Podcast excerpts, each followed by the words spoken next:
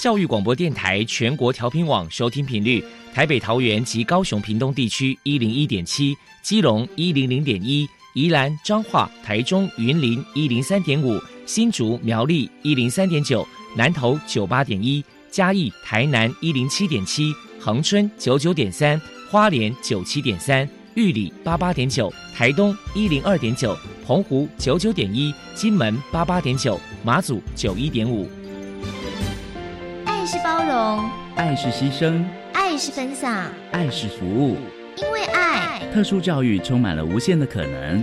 用爱关怀身心障碍同学的未来，用心倾听资赋优异子女的心声。欢迎老师、家长、同学们，大家一起加入特别的爱这个大家庭。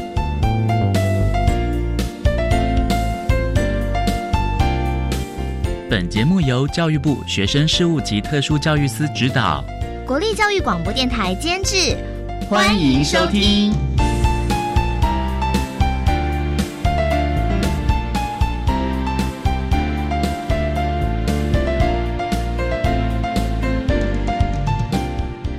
因为爱，我们在空中相会，欢迎您再度收听特别的爱，我是小莹。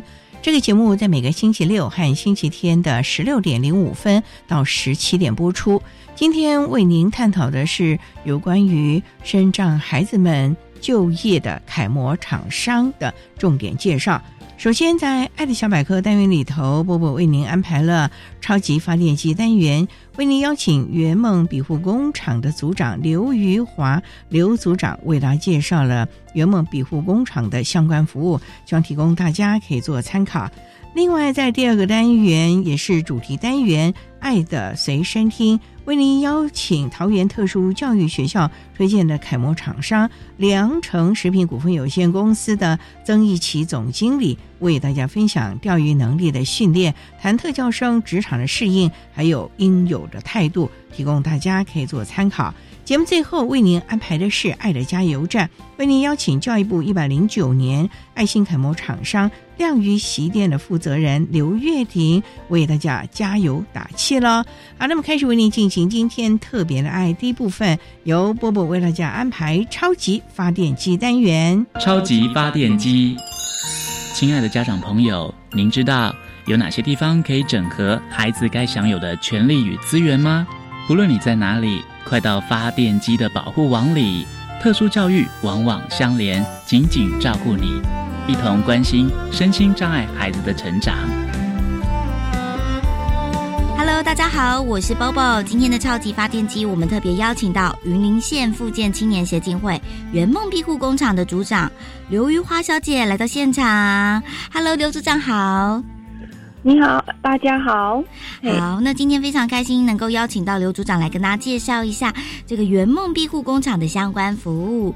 那首先可能想请刘组长要不要跟大家谈一谈，当初云林县复健青年协进会要成立这个圆梦庇护工厂，当初成立的背景跟目的是什么呢？因为我们复健协进会。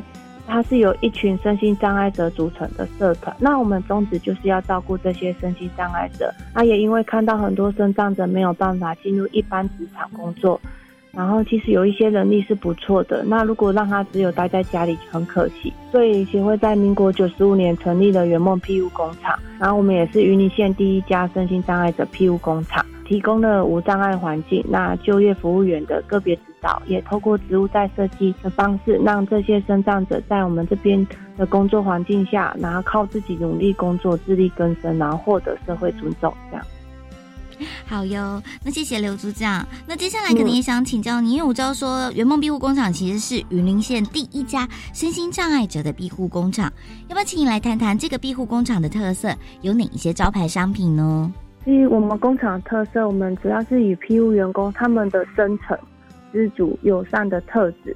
那透过这些特质，然后然后我们把它用在我们的商品形象作为主打。那我们招牌的商品就是有三大类，主要就是清洁用品，就是像一些扫把、拖把、熨斗、抹布这些。那食品类的话，我们也有一咖啡豆。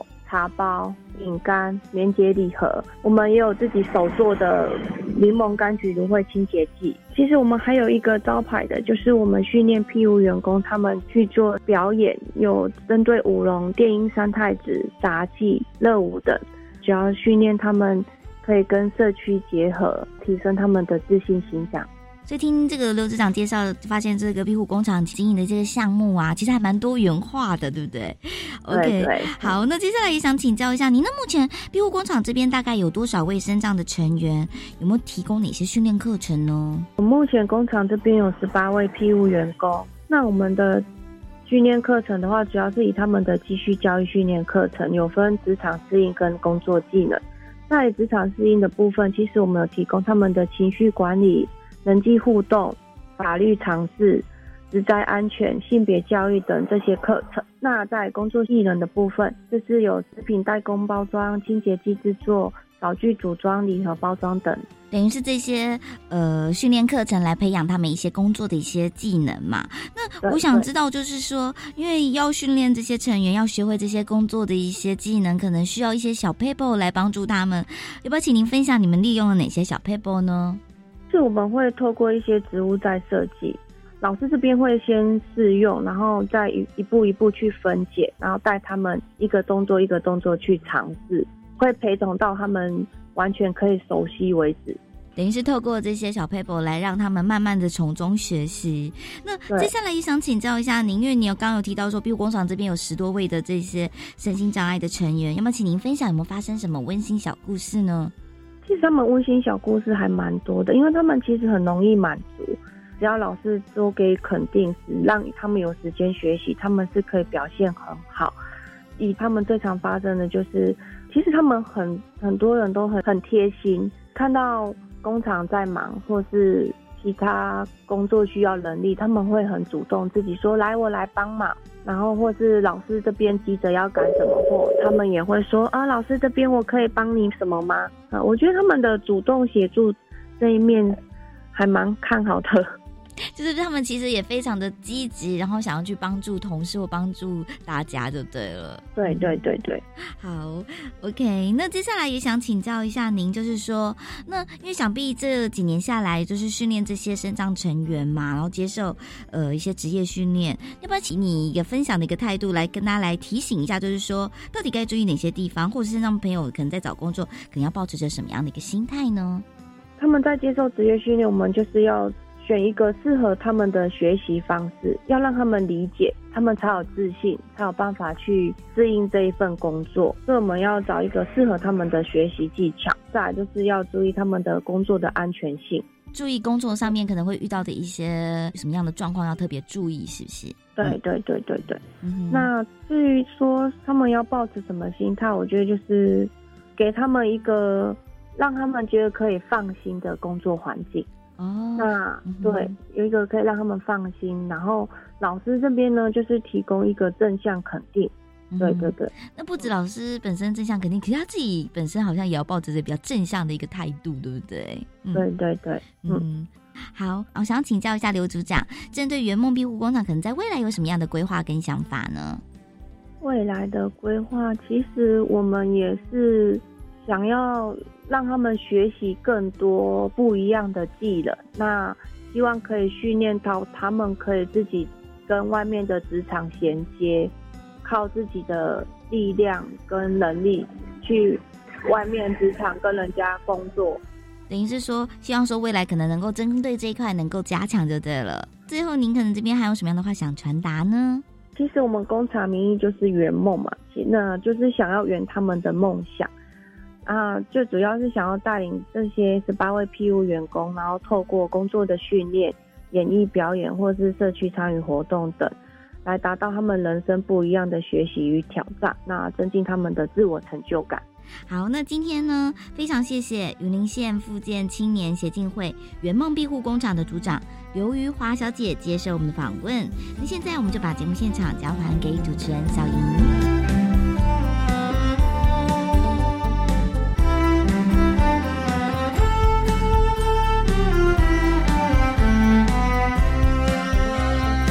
谢谢圆梦庇护工厂的刘玉华组长以及伯伯为他介绍了圆梦庇护工厂的相关服务，希望提供家长老师可以做个参考。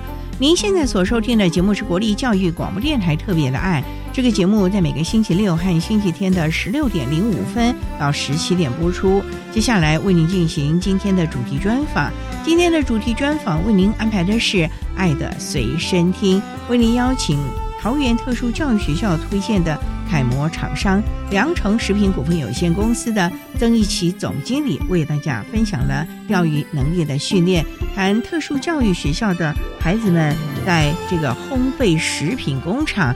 所做的努力以及训练，提供大家可以做参考了。好，那么开始为您进行今天特别的爱的主题专访，《爱的随身听》。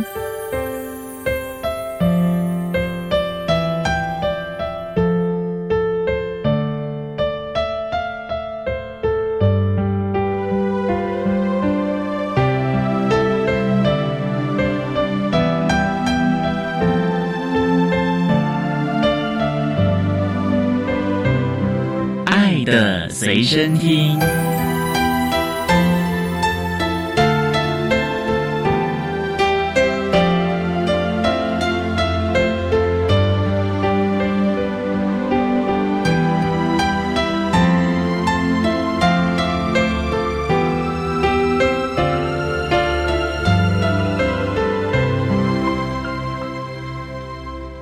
大家邀请到的是教育部的爱心楷模厂商良诚食品股份有限公司的总经理曾义奇，曾总经理，曾总您好，主持人各位听众大家好。今天啊，特别邀请曾总经理为大家来分享钓鱼能力的训练，谈特教生职场的适应以及应有的态度。刚才介绍您是良诚食品股份有限公司，请问？良城是一个什么样的产业啊？我们公司成立于一九九七年主要是经营项目是烘焙冷冻半成品。所谓烘焙冷冻是蛋糕吗？饼干吗？还是？我们有五大品项，有蛋挞、蛋糕、饼皮，还有调理跟伴手礼。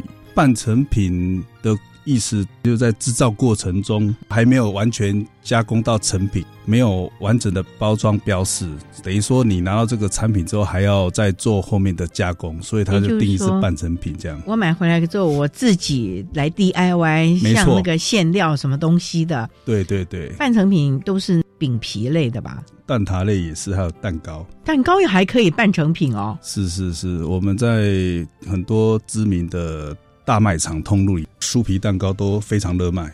公司已经十多年了嘛，也二十多年了，二十多年了，九九七到现在。当初是您创立的吗？是，我是二代哦，父亲创立的。你就学餐饮吗？烘焙？不是学餐饮的。那你学什么的呀？我是学室内设计、广告设计。室内设计、广告设计来做烘焙哦，回来接班是不是？可以这么说。那你会不会觉得有点学非所用啊？因为你在室内设计，你看看这个装潢漂漂亮亮的，可是烘焙的话蛮热的，在那个厨房里面。我觉得这个做食品跟艺术这个是道理有点相通啊，跟我们公司的理念也就是我以前的校训呐，我把我以前学到的校训是真善美心呐，真对我来讲就是真材实料，不掺伪，不偷工减料，善的话民以食为天嘛。所以，我们对消费者大众的身体健康哦为己任哦，我们绝不添加这些有害生命的原物料，这就是一个善念美。当然，我本身 就是有学过这个广告设计，当。从善念出发，使用这个食材，从这个单纯的我们做代工为主嘛，慢慢的转为 ODM 到 OBM，开始创立自有品牌，所以对这个美的要求一定会越来越严格。新就是创新嘛，发现客户的需求，满足客户的需求，一直也是我们良辰食品哦服务客户的宗旨啊，开发一些 G P 值比较高的。烘焙产品哦，让大家物美价廉哦，满足这个市场的需求。请问你的校训哪一个学校的校训？复兴美工哦，你是复兴美工的 哦，不得了哎，那个学校都是精英才能进去哎。呃，不敢，我不务正业。你是广告设计啊？是没错，嘿。后来走了室内设计大学，对对。想请教你，除了校训运用在了公司的经营管理，请问你美工设计和你后来的室内设计有应用在你们的产品吗？包装啊，还是那个蛋糕的摆饰啊？当然了，因为做吃的跟做美术其实异曲同工了，就是你对口味的要求哦，产品的外观，这个跟画画一样，我们都需要经过一个非常严格的审查。你你的口味不对，跟这个产品就不搭了。哦，所以你有时候看起来很好吃，吃起来不好吃，那就失去它的意义了。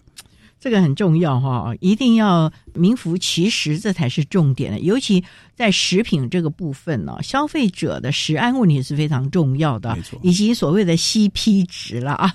好，那我们稍待再请教育部的爱心楷模厂商良诚食品股份有限公司的总经理曾义奇曾总经理，再为大家分享针对我们特教生职场的适应，还有应有的态度，多年来的经验分享喽。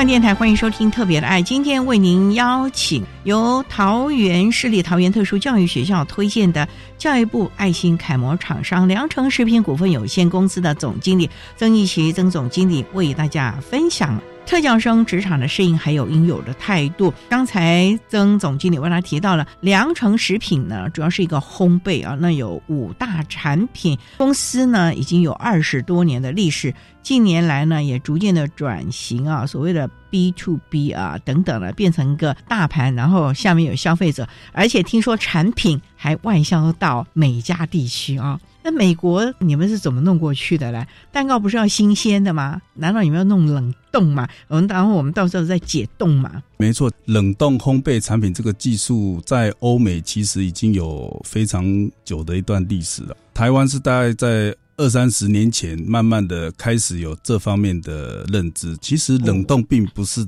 不新鲜，而是在它生产的过程中，为了要保持它的鲜度，我们公司是用急速冷冻，将面团或蛋糕给它急速冷冻下来，保持它的口感、水分，让它组织不容易老化。外销的部分是因缘际会啊，因为有。一些贸易商在量贩店或是在超商里面看到这个产品不错，找上我们，把它外销到欧美去。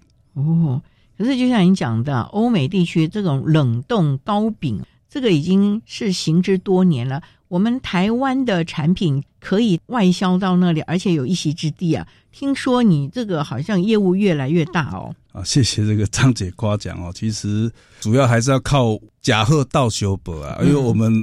欧美的华人也很多，他们可能会怀念这个家乡味、家乡的这个味道啊，所以到美国的一些华人超市，他看到会勾起他以前的记忆啊。Made in Taiwan 啊，对对，就那种感觉啊，是是。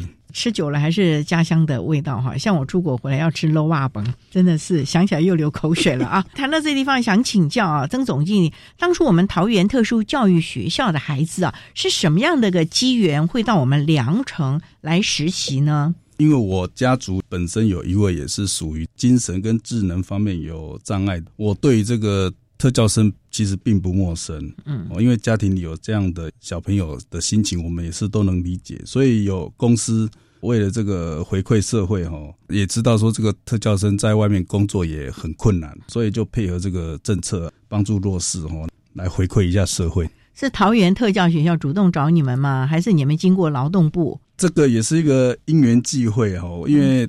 当初我们工厂以前是在新北，来桃园的时候认识一些好朋友，有一位加油站的李老板，他本身也有任用特教生，我有跟他聊到以前的经验，他就引荐桃园特殊教育主任跟我认识，开始这样子的配合。孩子们到你那是只有实习吗？有没有成为正式员工？有的，我们已经配合将近十年了。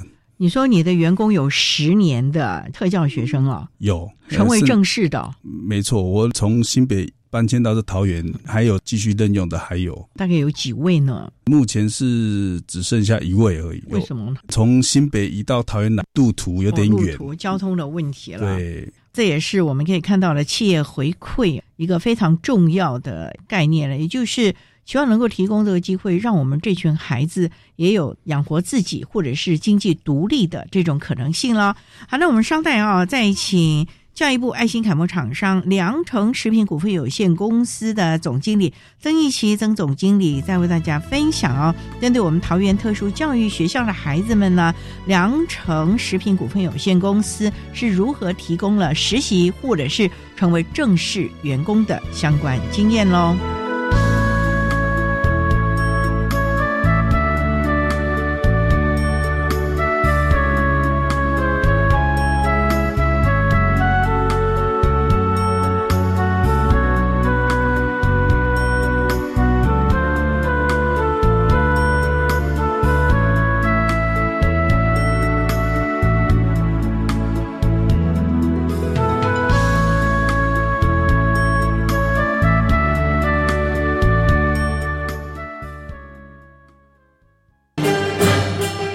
教育电台的听众朋友，大家好，我是教育部长潘文忠。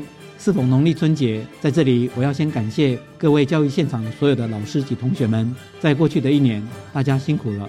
寒假期间，我要提醒大家，除了在家好好的陪伴家人、团聚吃饭以外，也可以到户外走走运动，保持健康的身心，迎接龙年的新挑战。教育部祝福大家天天龙健康，学业事业龙顺利。高中只要毕业了之后，你想要做什么呢？我决定申请青年储蓄方案，先去工作或当志工，累积经验，未来更有方向。而且先工作，政府每月还额外帮我储蓄一万元，三年可存三十六万元哦！哇，好棒哦！我也要参加，赶快上网申请，申请时间到一百一十三年三月十八号上午十一点截止，详情请上青年教育与就业储蓄账户专区网站。以上广告由教育部提供。女儿啊，那你工作期间有存点钱吗？妈，放心啦，除了雇主每月提缴的退休金，我也参加个人自愿提缴退休金哦。且自提的退休金不计入薪资所得课税，每年还可以分配投资运用收益。领取时啊，还可以享有至少银行两年定存利率的保证收益哦。哦，劳工自提好处真多。以上广告由劳动部劳工保险局提供。管那么的水，罗嘎西木啊！大家好，我们是欧开合唱团。您现在收听的是教育电台。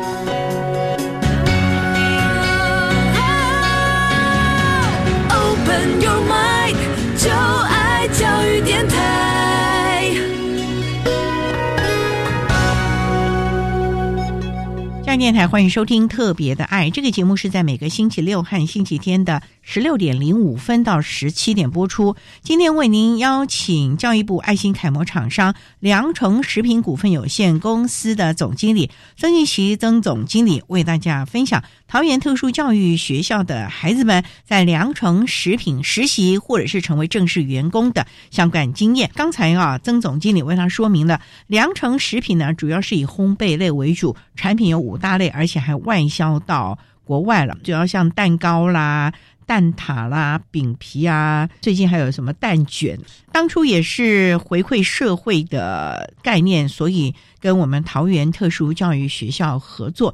那想请教，当初是先从实习开始吗？哎，没错。可是我们也知道，食品业讲究的是食安问题，而且还有品管的问题啊，包装等等，那都是一条龙有 SOP 的。想请教，像我们淘特的孩子到我们良城可以做什么样的工作？是清洁打扫吗？还是你真的可以叫他去做蛋糕啊？每个小朋友的状况不一样哦。原则上，我们大概分为两个部分哦，就是一进来人的部分，我都会跟员工讲，观念跟态度很重要哦。所谓的观念是什么样的观念？就是卫生跟清洁的观念。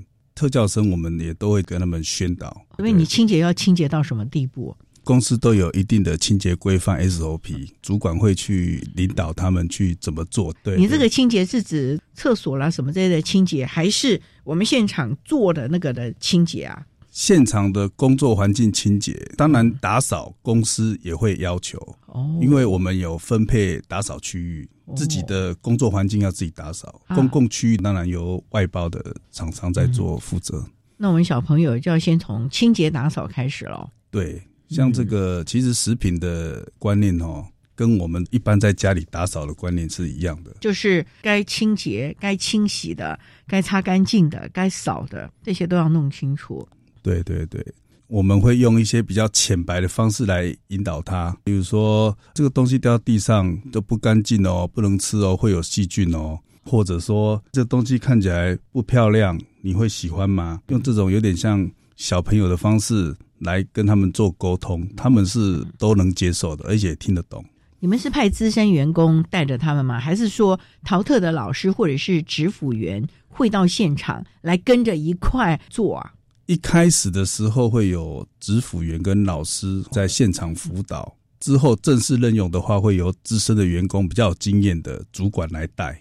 那我们先来谈实习这一块，他们大概通常是一个礼拜去几次啊？实习的话，那时候直接就上工了，只是老师会在旁边看情况。如果说他的状态不佳，他就休息，我们不会强迫他。因为他待的单位都是比较不影响产线的哦，例如包装，或是有些是分线或折纸箱啊。所以一开始不会让他去做吃的，是不是？比较不会让他们接触到这个食品。对对，有技术性的部分，就是可能包装啦，把它装进去啊，没错，贴标签呐。对。可是你也知道，像这个贴标签哦。有诀窍的，请问你们现在是已经自动化了吗？还是我要算好这一桶里面多少只蛋卷放进去呢？还是已经自动化一捅过去？其实包装上大部分都还是需要人力。那当然，小朋友他不会去负责这一块，因为我们知道他们对这个数字的部分可能没有那么的清楚。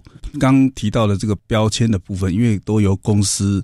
管理部人员列印出来，他们只要在相对的位置去做贴合就可以了。所以你们让他们做的可能就是重复的、简单的，没错，让他不断不断的练习，那久了就熟能生巧了。对，单一性比较安全的，没有危险性，像操作机台这个，我们就会比较让他们让他们去碰这样子。嗯，可是你也知道啊，有时候在赶货的时候，尤其你们这种有季节性。逢年过节那是不得了的伴手礼，光那个包装纸箱啊，贴那个标签，恐怕都来不及了。我们知道，像有很多的特教生的那个庇护工厂，逢年过节的时候，主任啊、老师啊、家长啊都要来加班，然后就说不要再下订单了，我们出不了货，因为都集中在一两个礼拜嘛。那你们会有赶货的压力吗？像赶货这种状况，如果遇到年节，我们都会增派人手。那当然。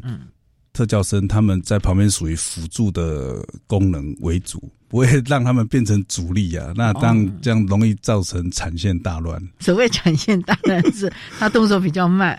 对，就是重要的工作还是要由主要的员工来执行。那他们贴标签会不会贴坏？这个比较不会发生，因为都已经设定好了，贴好了。对，搬运啊这种他们做都是 OK 的。所以也是要慢慢来了。对对对，那我也想请教，那小朋友会不会偷懒呢？因为在职场打算是实习，你们有上下班的时间，在学校里面大约五十分钟就可以下课了呢。是啊，那在你那里没有下课时间吧？摸鱼去上个厕所，可是会不会一摸就半个钟头不回来了？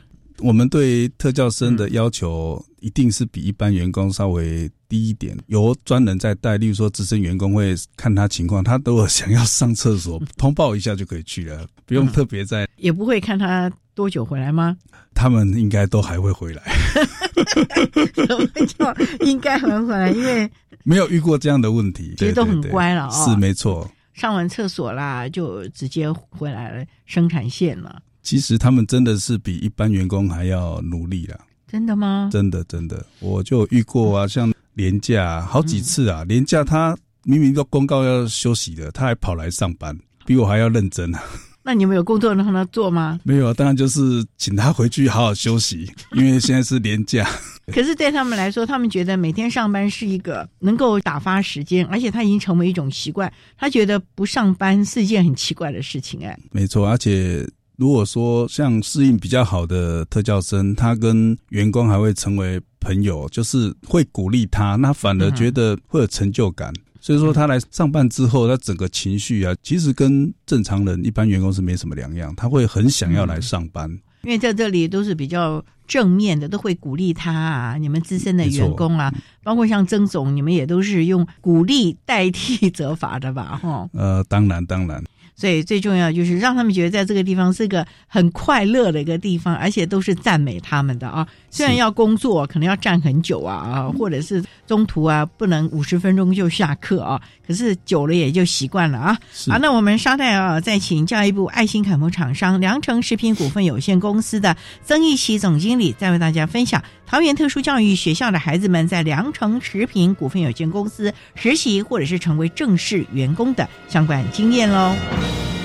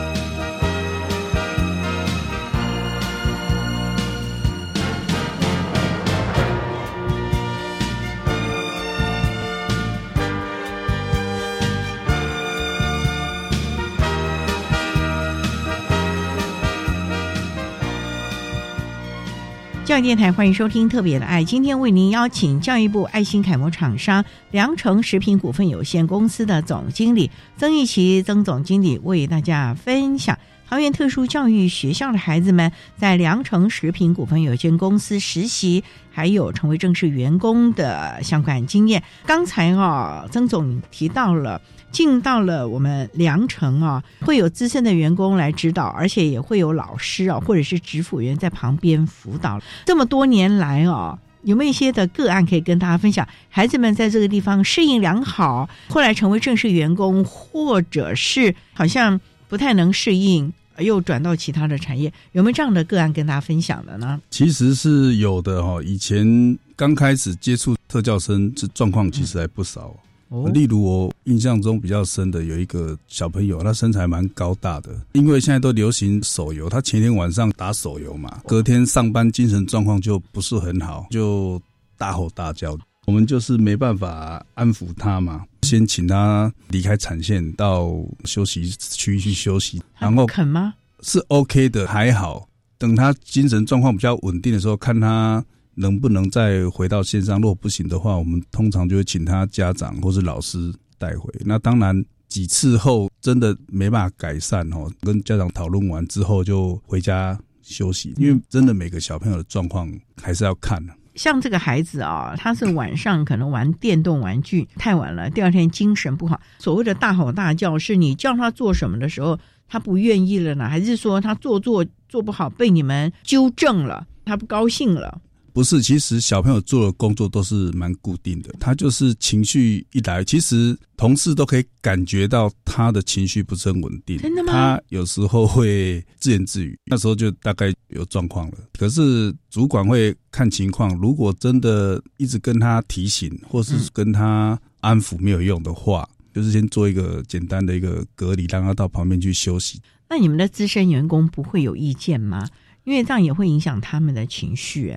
其实一开始我们都有跟线上的员工讲，因为公司有这样的一个理念哦，想要回馈社会。那当然，如果有小朋友安排到你们这一组或这个课，资深员工或是有经验的员工，你们要负责去协调或是去带，不会让不熟悉这个特教生的员工来处理这样的事情。那他们都还乐意吧？不会啊，我看有些相处的也很好，会称兄道弟这样子。哦，比方说在这个地方，大家久了也就变朋友了。没错，只是说资深资浅而已了。没错，那他们不会觉得说，那这样子影响到我们的进度啊，或者什么了？像那个组长可能就要回来瞧一瞧，或者是刚开始要教的时候。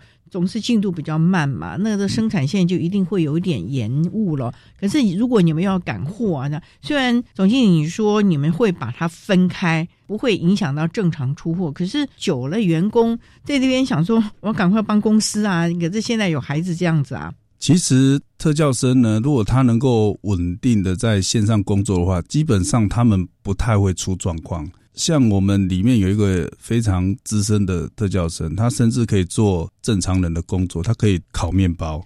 烤面包啊？对，当我们把数据设定好，他自己就会帮我们做这个出炉的动作，所以他是比正常人还要优秀的。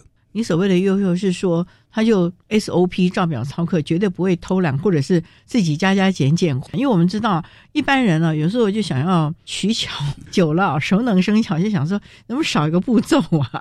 对呀，所以说特教生有他们的优势跟优点。像烤面包这个工作是非常辛苦的，除了要搬重物以外，还要忍受高温。所以像一般。员工如果对烘焙这个行业不了解的话，嗯，不大愿意去学习或是去担任这个工作。对你讲到烘焙这个行业哦，这几年来啊，因为五宝春呐，还有这些什么米其林，所以大家对餐饮业就是爱的不得了。尤其烘焙，很多人就是说哦，我喜欢吃面包，所以就往这行走。所以烘焙业是不是要耐得住？高温要长久的站立，因为你做那些面团啊什么的，这是一个体力活吧？对啊，有一句话就是进厨房就不要怕热哈。烘焙业也不亚于当厨师啊，所以他们要忍受的这个环境哦，也是会非常的辛苦。所以真的是要忍得耐得了啊。没错。所以虽然在生产线上应该也都是有空调的。可是夏天啊等等的，他们能够耐得住一坐坐几个钟头吗？基本上我们的产线像刚刚提到的，如果是在烤培区的话，那当然空调它的温度绝对不可能比烤箱还要低。而且靠近烤箱两百多度一定是热，可是当然不是一直在靠近烤箱，它是会走动的。那如果其他贴标签的呢？那要一直坐在那里贴啊？贴标签这个就比较轻松了，而且也有冷气空调可以吹。曾总，我也想请教，那他们的薪水，如果他成为正式员工，是不是就按照一般起薪，按照我们的劳基法？起薪了呢？当然啦，因为我们公司符合这个劳基法的规范啊，政府这边也有一些补助，我们也是全额给特教生他们家庭自己去处理，也是遵守劳基法。没错。哦，那三节奖金啊，员工福利都有吧？该有的都有，绝对没有差别待遇。所以这才是一个好企业啊，该做的事情，回馈社会。当然呢，也要把这些学生一视同仁呢，从事相关的工作了啊。好，那我们稍待再请教育部爱心楷模厂商良城食品股份有限公司的曾义奇总经理，再为大家分享公司里面有特教生的时候，该如何的辅导，成为公司的助力。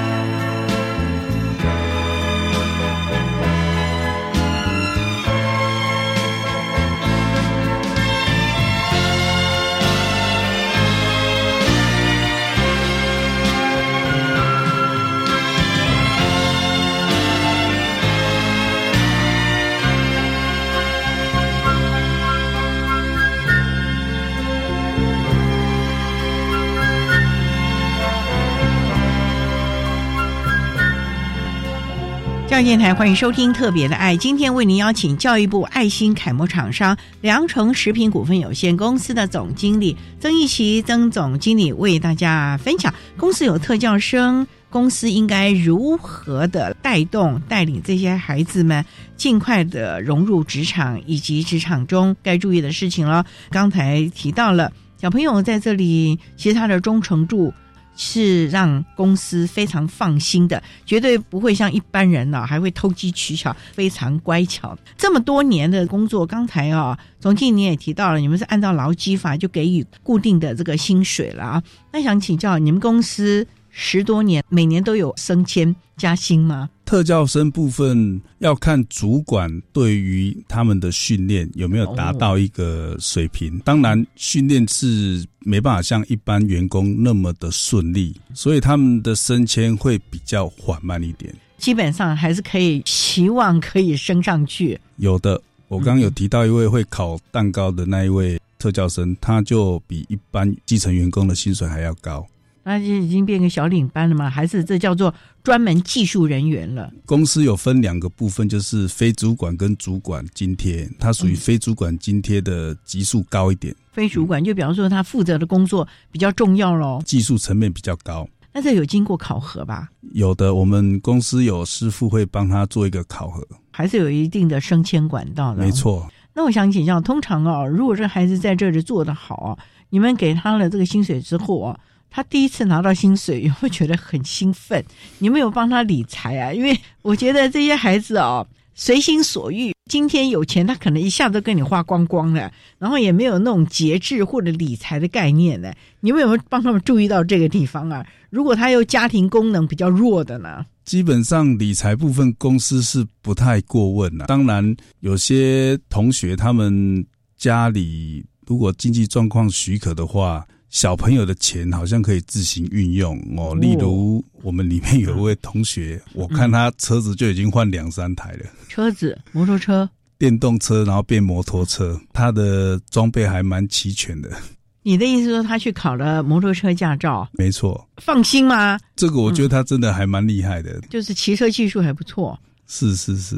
那你说他那个车子装潢的还很美吗？他自己会去。换壳啊，或是加一些有的没的一些配，对对对对，这么厉害哦！那他已经变成一个玩车专家，那已经不是只是代步的工具了。所以跟一般的员工也其实没什么两样。你们一般员工也喜欢玩车，尤其男孩子哎，年轻的会啊，年轻会哦，对对，年龄大的可能就还是那种老爷车，前面放个菜篮的那种啊。是 是是，你看我都多了解啊。那年轻人就是又酷又炫，还会比较。最近有什么新的东西可以加上去哦？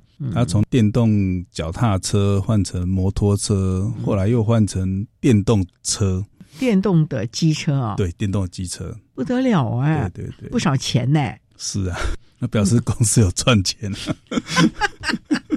表示公司对待员工该给的都给了，没错，都没有扣客啊什么的了，所以。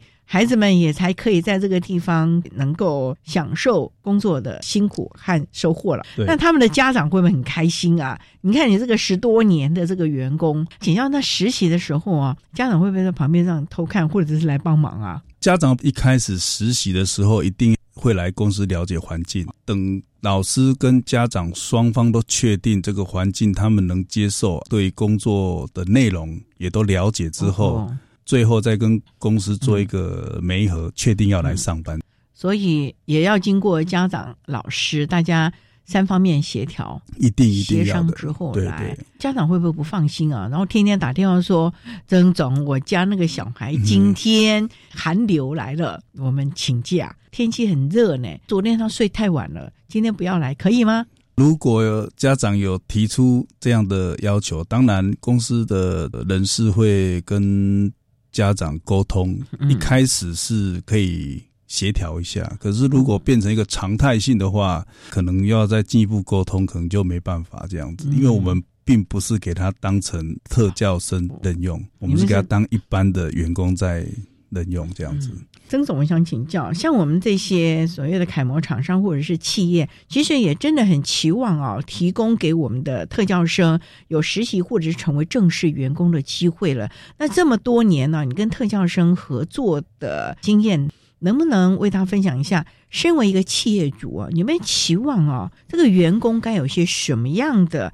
观念，或者是态度，或者是希望他们怎么来协助公司，大家共好、共同成长呢？这部分哈，以我的经验是这样子，因为特教生他常常被误解，他们不会哦，他们不能，而给予他们这种高度的容忍，忘了他们原本优势的能力。特殊教育的小孩子学习速度是慢了一点，理解事物需要多一点时间，不代表他们无能。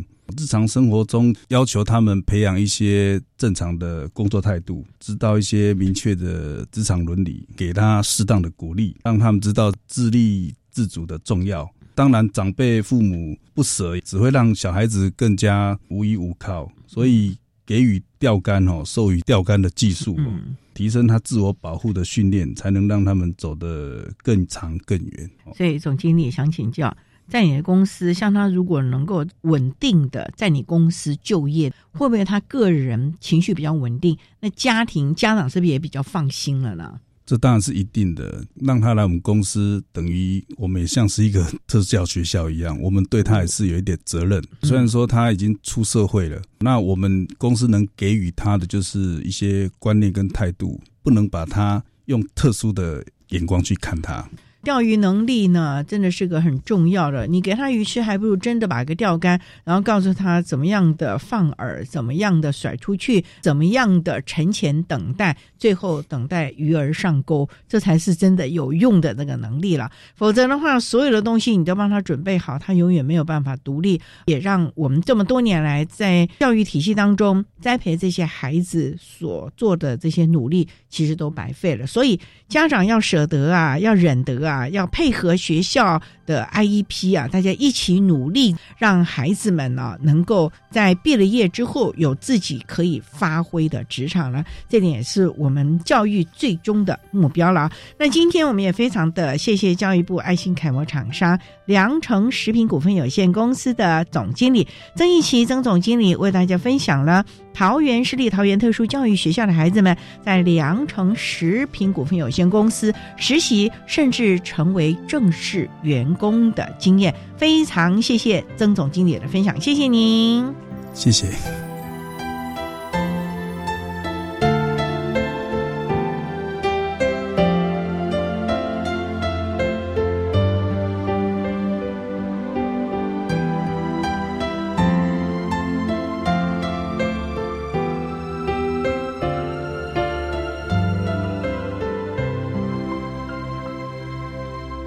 谢教育部爱心楷模厂商良城食品股份有限公司的曾一奇总经理为大家分享了桃园特殊教育学校的孩子们在良城食品股份有限公司实习，还有成为正式员工的经验，提供大家可以做参考。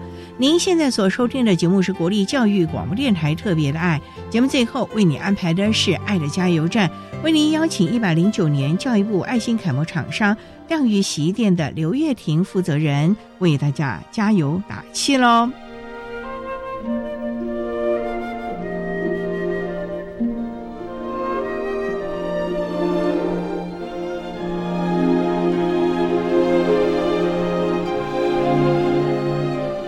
爱的加油站。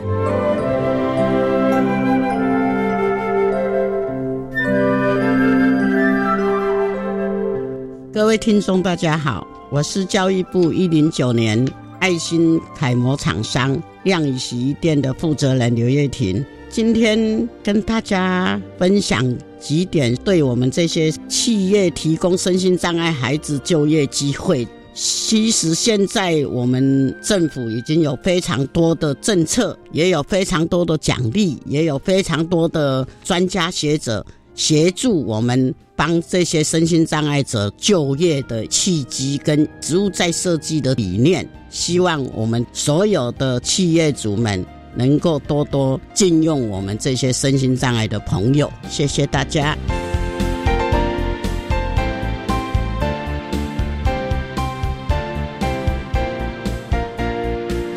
节目就为您进行到这，感谢你的收听。在明天节目中，为你邀请一百零九年教育部爱心楷模厂商亮宇洗衣店的刘月婷负责人为大家分享，他是可以的谈特教生职场实习注意的事项，希望提供大家可以做参考了。感谢你的收听，也欢迎您在明天十六点零五分再度收听特别的爱。我们明天见了，拜拜。